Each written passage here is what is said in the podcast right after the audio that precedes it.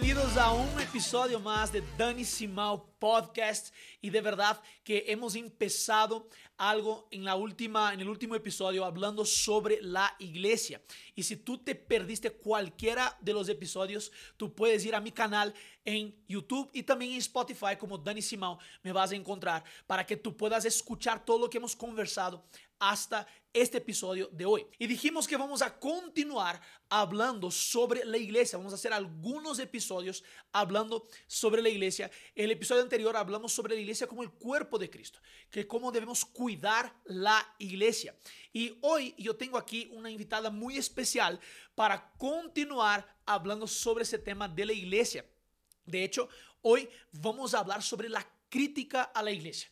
Vamos a traer un poco de claridad en ese aspecto, en ese tema.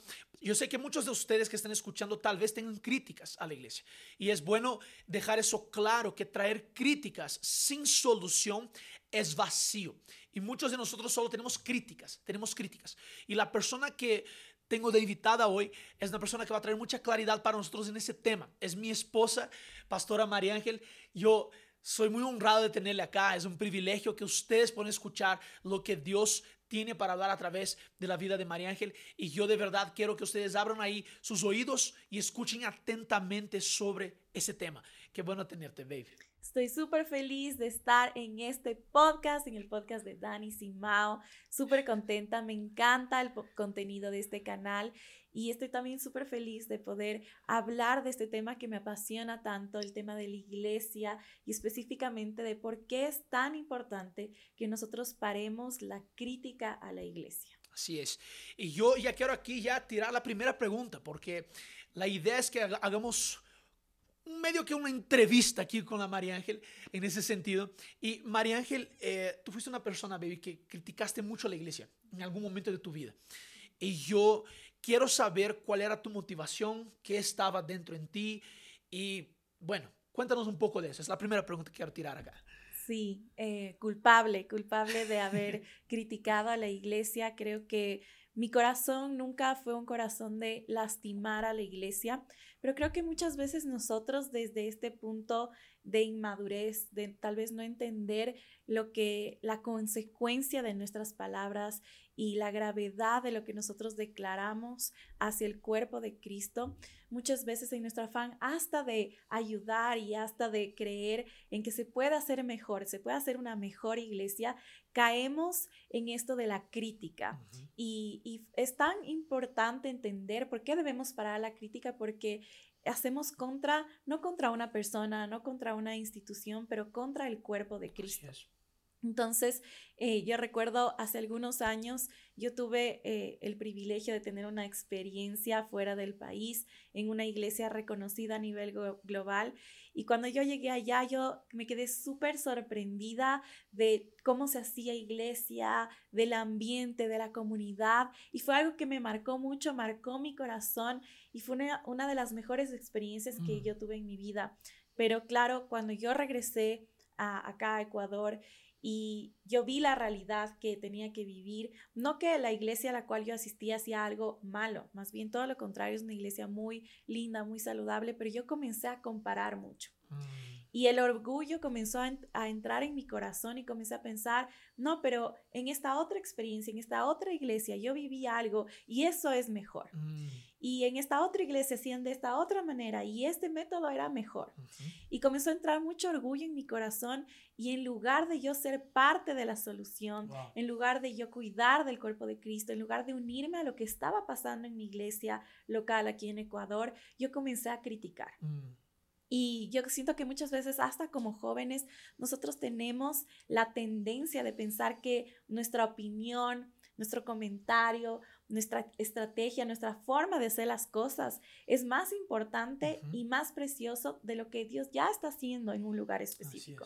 Y con esto no quiero decir que la iglesia no se ha equivocado o que la iglesia no tiene errores o que la iglesia no tiene que buscar métodos mejores no es eso, porque yo sé que la iglesia sí tiene que despertar y sí tiene que mejorar, tiene que limpiar muchas cosas, corregir mucho, buscar mejores métodos, pero yo quiero decir que muchas veces nuestro rol ante la crítica destruye la iglesia.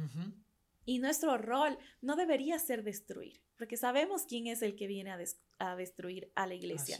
Pero nuestro rol debería ser tomar esos buenos métodos, estas buenas cosas y construir con lo que Dios ya está haciendo en el lugar. Así es. Y, y yo creo que eso fue algo que me marcó mucho a mm. mí como persona. Mm. Yo, a mí me encanta lo que estás diciendo porque yo tengo algunos puntos dentro de, de, lo que estás hablando. Porque la primera pregunta que yo lancé en el episodio anterior fue hablando sobre es necesario tener una iglesia local, ser parte de una iglesia local. Y yo traje la respuesta, la respuesta que sí. Pero ahora, eh, algunas cosas dentro de, de, lo que hablaste me llaman la atención y una de ellas es que muchas de las veces que nosotros criticamos es por comparación. Esa es la primera cosa que tú estabas diciendo, que regresaste de Estados Unidos y viste una realidad completamente diferente. Entonces, lo que te llevó a criticar fue la comparación. Y muchas veces la comparación se da por no valorar lo que tenemos y donde estamos.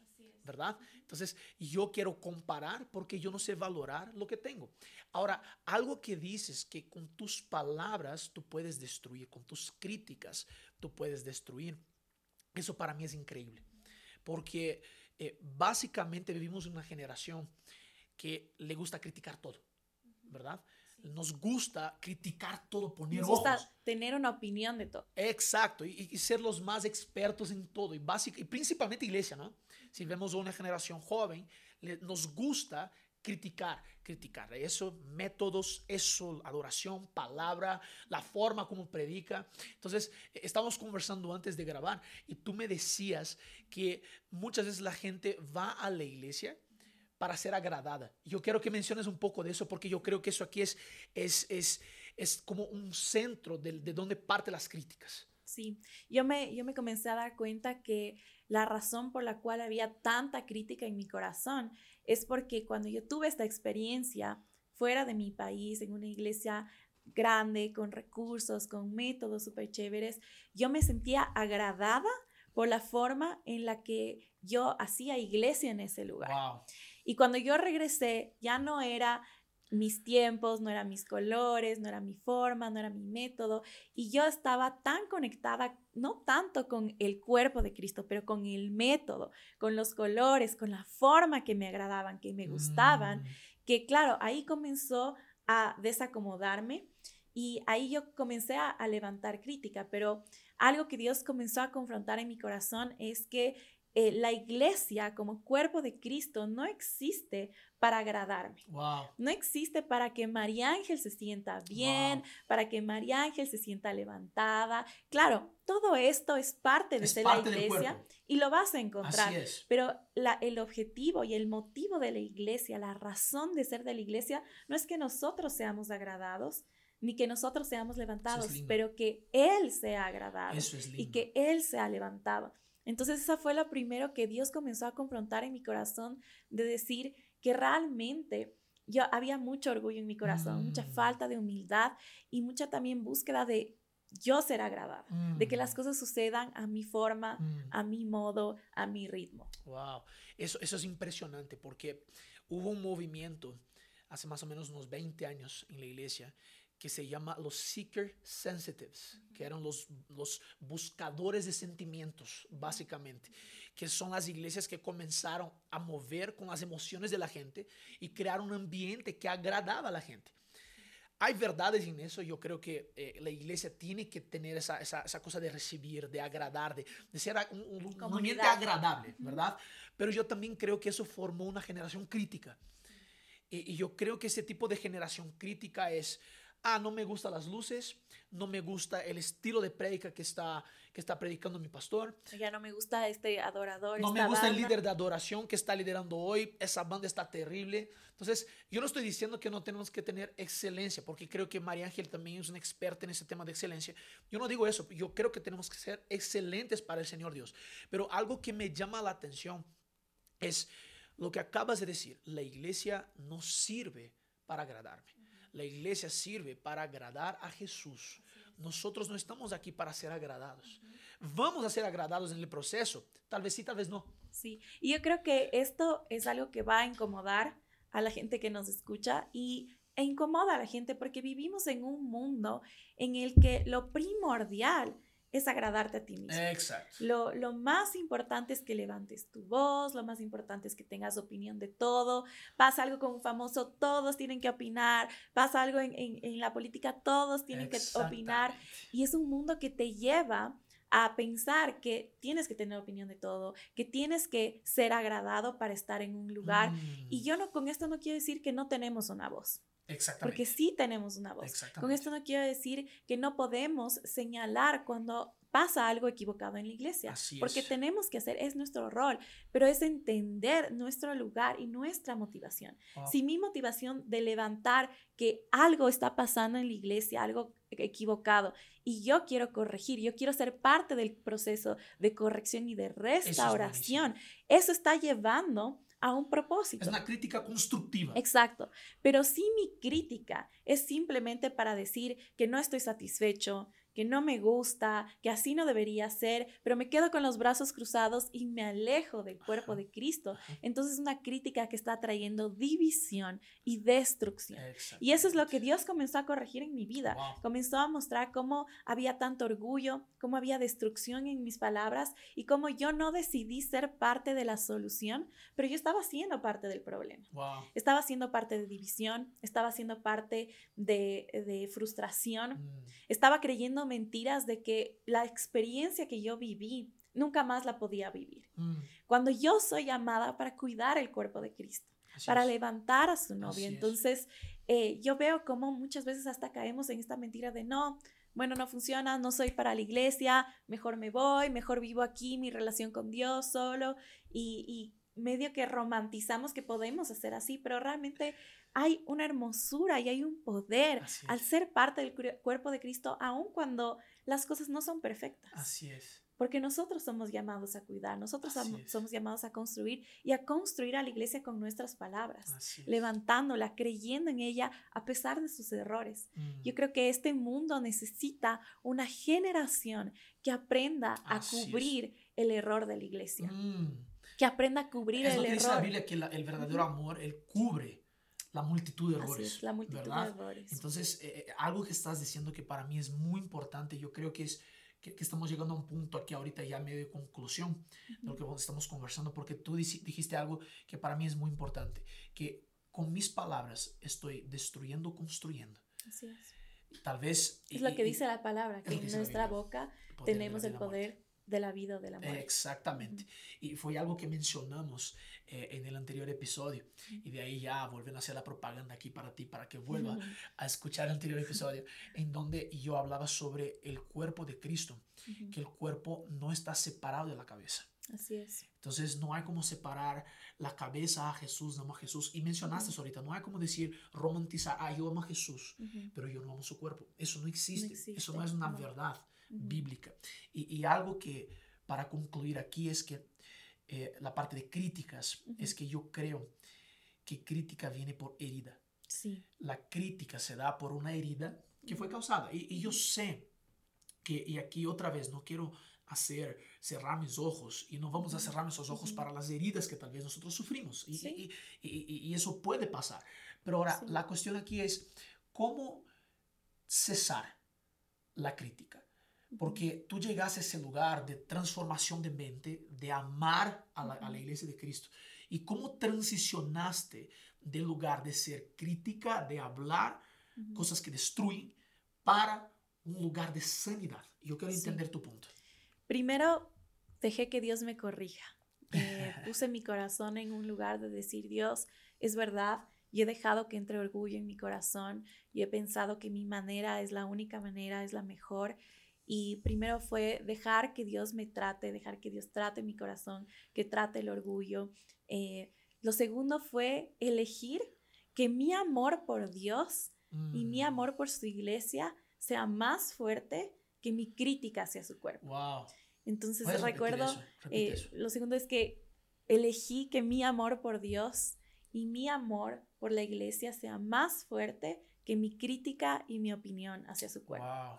Entonces yo recuerdo que yo llegué a un punto en que dije, Dios, no me importa si yo crea mi opinión, si yo creo que hay una mejor forma, no me importa las, las dificultades, no me importan los retos. Yo quiero ser esa mujer que construye tu cuerpo. Yo quiero ser esa mujer que cuida tu cuerpo. Yo quiero ser esa mujer que levanta tu iglesia, que ora por tu iglesia. Mm. Y no importa si yo pienso que hay mejores métodos, que hay mejores formas, pero yo quiero ser una persona que construye con sus palabras. Y yo quiero ser parte, porque algo que yo vi es que había entrado una mentira en mi cabeza, de mm. que, ah, no, siempre va a ser así en Ecuador, la iglesia siempre va a ser de, ese de esa forma, entonces mejor me quedo aquí tranquila, no genero problemas con nadie y, dejo que otros hagan. Y Dios me confrontó y dijo, no, tú eres parte del cuerpo de Cristo en Ecuador, tú eres parte de lo que yo quiero hacer, tú eres parte del plan. Mm. Y yo creo que muchos necesitan entender eso, que son parte del plan perfecto de Dios en la iglesia local. Y entonces cuando yo me activé, yo pude entender eso de que yo era parte, comenzó a salir de mi boca bendición, mm. comenzó a salir de mi boca esperanza.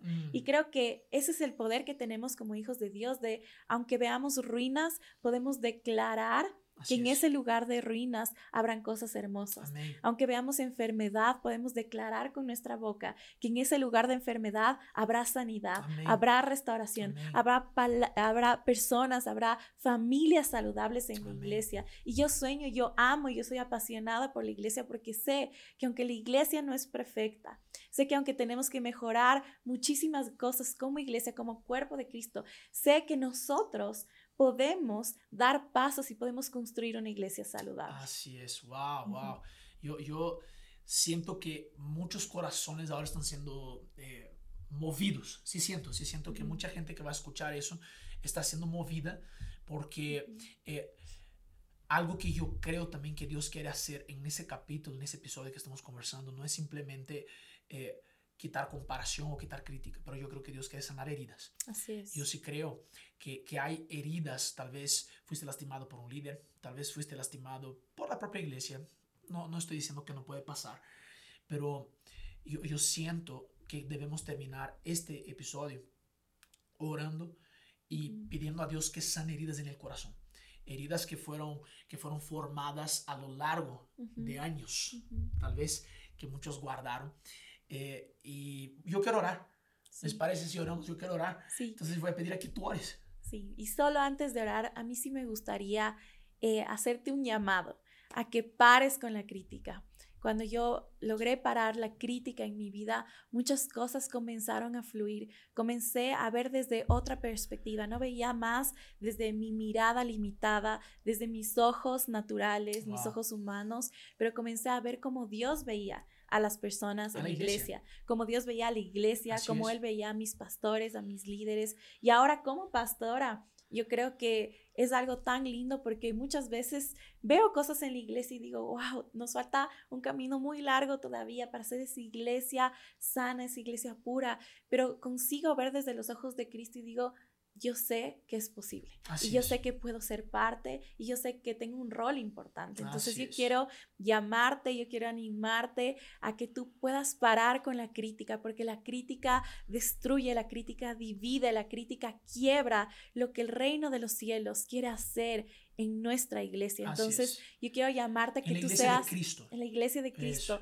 Yo quiero que llamarte a que tú seas más bien esa generación que cubra los errores con amor, esa generación que construya con sus palabras. y vamos a orar entonces. Sí, voy a pedir que ores para que Dios sane las heridas. Yo creo que hay algo aquí de, de, un mover de sanidad interior, de heridas que, y esas heridas es lo que produce, la Biblia dice que la boca habla de lo que está lleno el corazón.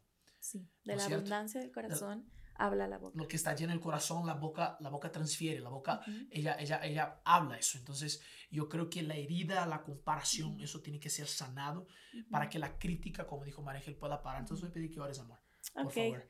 Vamos a orar entonces. Sí, Señor Dios, gracias te damos porque tú eres bueno y tú siempre estás dispuesto a traer sanidad y restauración. Señor, hoy te pedimos perdón si ha habido crítica en nuestra vida, si ha habido crítica en nuestro corazón. Señor, si hemos sido lastimados, si hemos sentido que la iglesia nos la ha lastimado, líderes nos han lastimado. Yo oro, Padre, para que tú puedas sanar nuestro corazón y también que tú nos lleves a este lugar de entender cómo nuestras palabras pueden construir y levantar a tu iglesia. Que aún en medio del dolor, aún en medio de la frustración, nosotros podamos elegir amar y cuidar tu iglesia. En el nombre de Jesús yo oro por cada persona que nos está viendo o escuchando en este lugar. En el nombre de Jesús, amén.